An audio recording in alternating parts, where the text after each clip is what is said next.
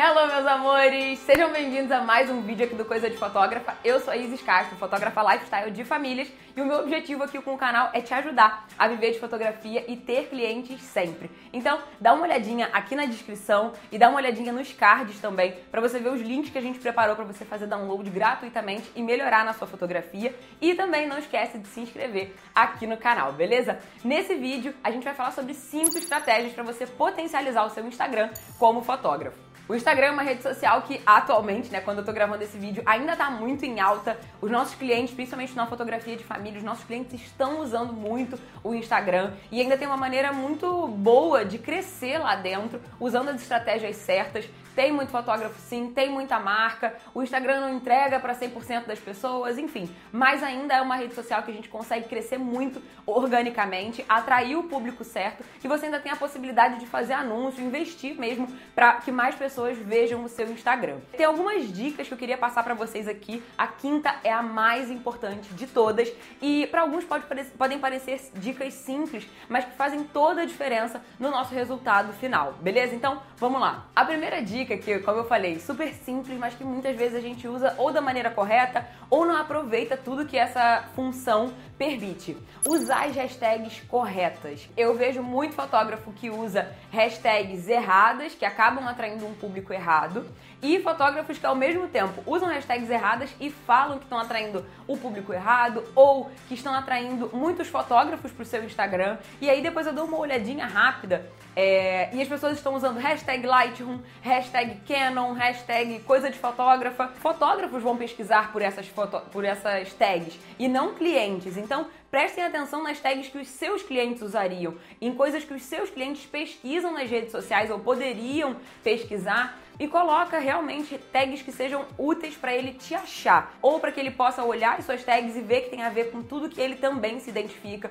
que ele super usaria aquelas tags. Por exemplo, hashtag maternidade real, hashtag mãe de menina, hashtag festa de circo, se você estiver postando uma festa de circo, coloca o tema da festa, coloca a sua cidade, enfim, tem várias hashtags, a gente pode fazer um outro vídeo falando sobre isso, mas comece a usar hashtags que o seu público pesquisaria, porque através da tag ele pode conhecer o seu trabalho. Segunda coisa, melhore a sua bio do Instagram. Quando a pessoa entra ali no seu Instagram, ela tem poucos segundos para o cérebro dela falar se gostou, se não gostou.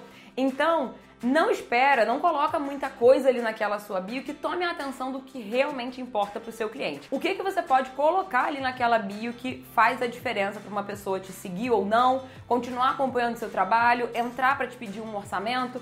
Coloca as seguintes coisas. O que você faz? Então eu vejo muita gente colocando fotógrafa de ensaios. Tá bom, quais ensaios? Especifica o que, que você faz. Então, ensaios de famílias e eventos. Tá bom, quais eventos? Eventos infantis, beleza. Fotógrafa de famílias e eventos infantis. Seu cliente entrou e já sabe o que você faz. Faz casamento? Não, não faço, senão estaria escrito ali. Ou então, e outros, ou algo mais amplo. Se você coloca o que você faz, você começa a atrair pessoas também que estão interessadas naquilo especificamente. Colocar de onde você é. Muitas vezes a pessoa não coloca, você vai receber orçamento de pessoas de outros locais, confundindo por não saber de onde você é. Então coloca é, a sua cidade ou onde você atende, ou se você viaja para fotografar, coloque algo que dê a entender isso, beleza? Coloca um contato, então pode ser o seu e-mail, o seu telefone e coloca um link, gente. Aproveita isso, essa possibilidade de colocar um link ali, leva a pessoa dali para entrar em contato pelo WhatsApp, ou para entrar no seu site, ou para ver um vídeo que você postou no YouTube com os bastidores de uma sessão,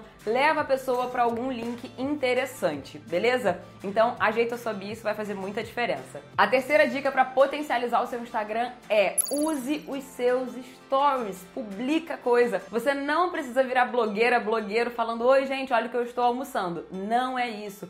Publique coisa que os seus clientes gostariam de ver, coisas que tiram dúvidas deles, coisas que geram desejo dele comprar de você, dele fazer um ensaio, dele te contratar. Por exemplo, mostrar os seus álbuns que chegaram, não precisa nem aparecer, mas filma o seu álbum. Mostra, tira fotos dos seus álbuns e usa ali como um mini blog, digamos assim, para postar mais fotos desse álbum. Ou você fez uma festa, monta bonitinho lá. Tem vários aplicativos que fazem isso, de fazer várias montagenzinhas para colocar várias fotos bota lá no stories mostrando mais de um mesmo trabalho.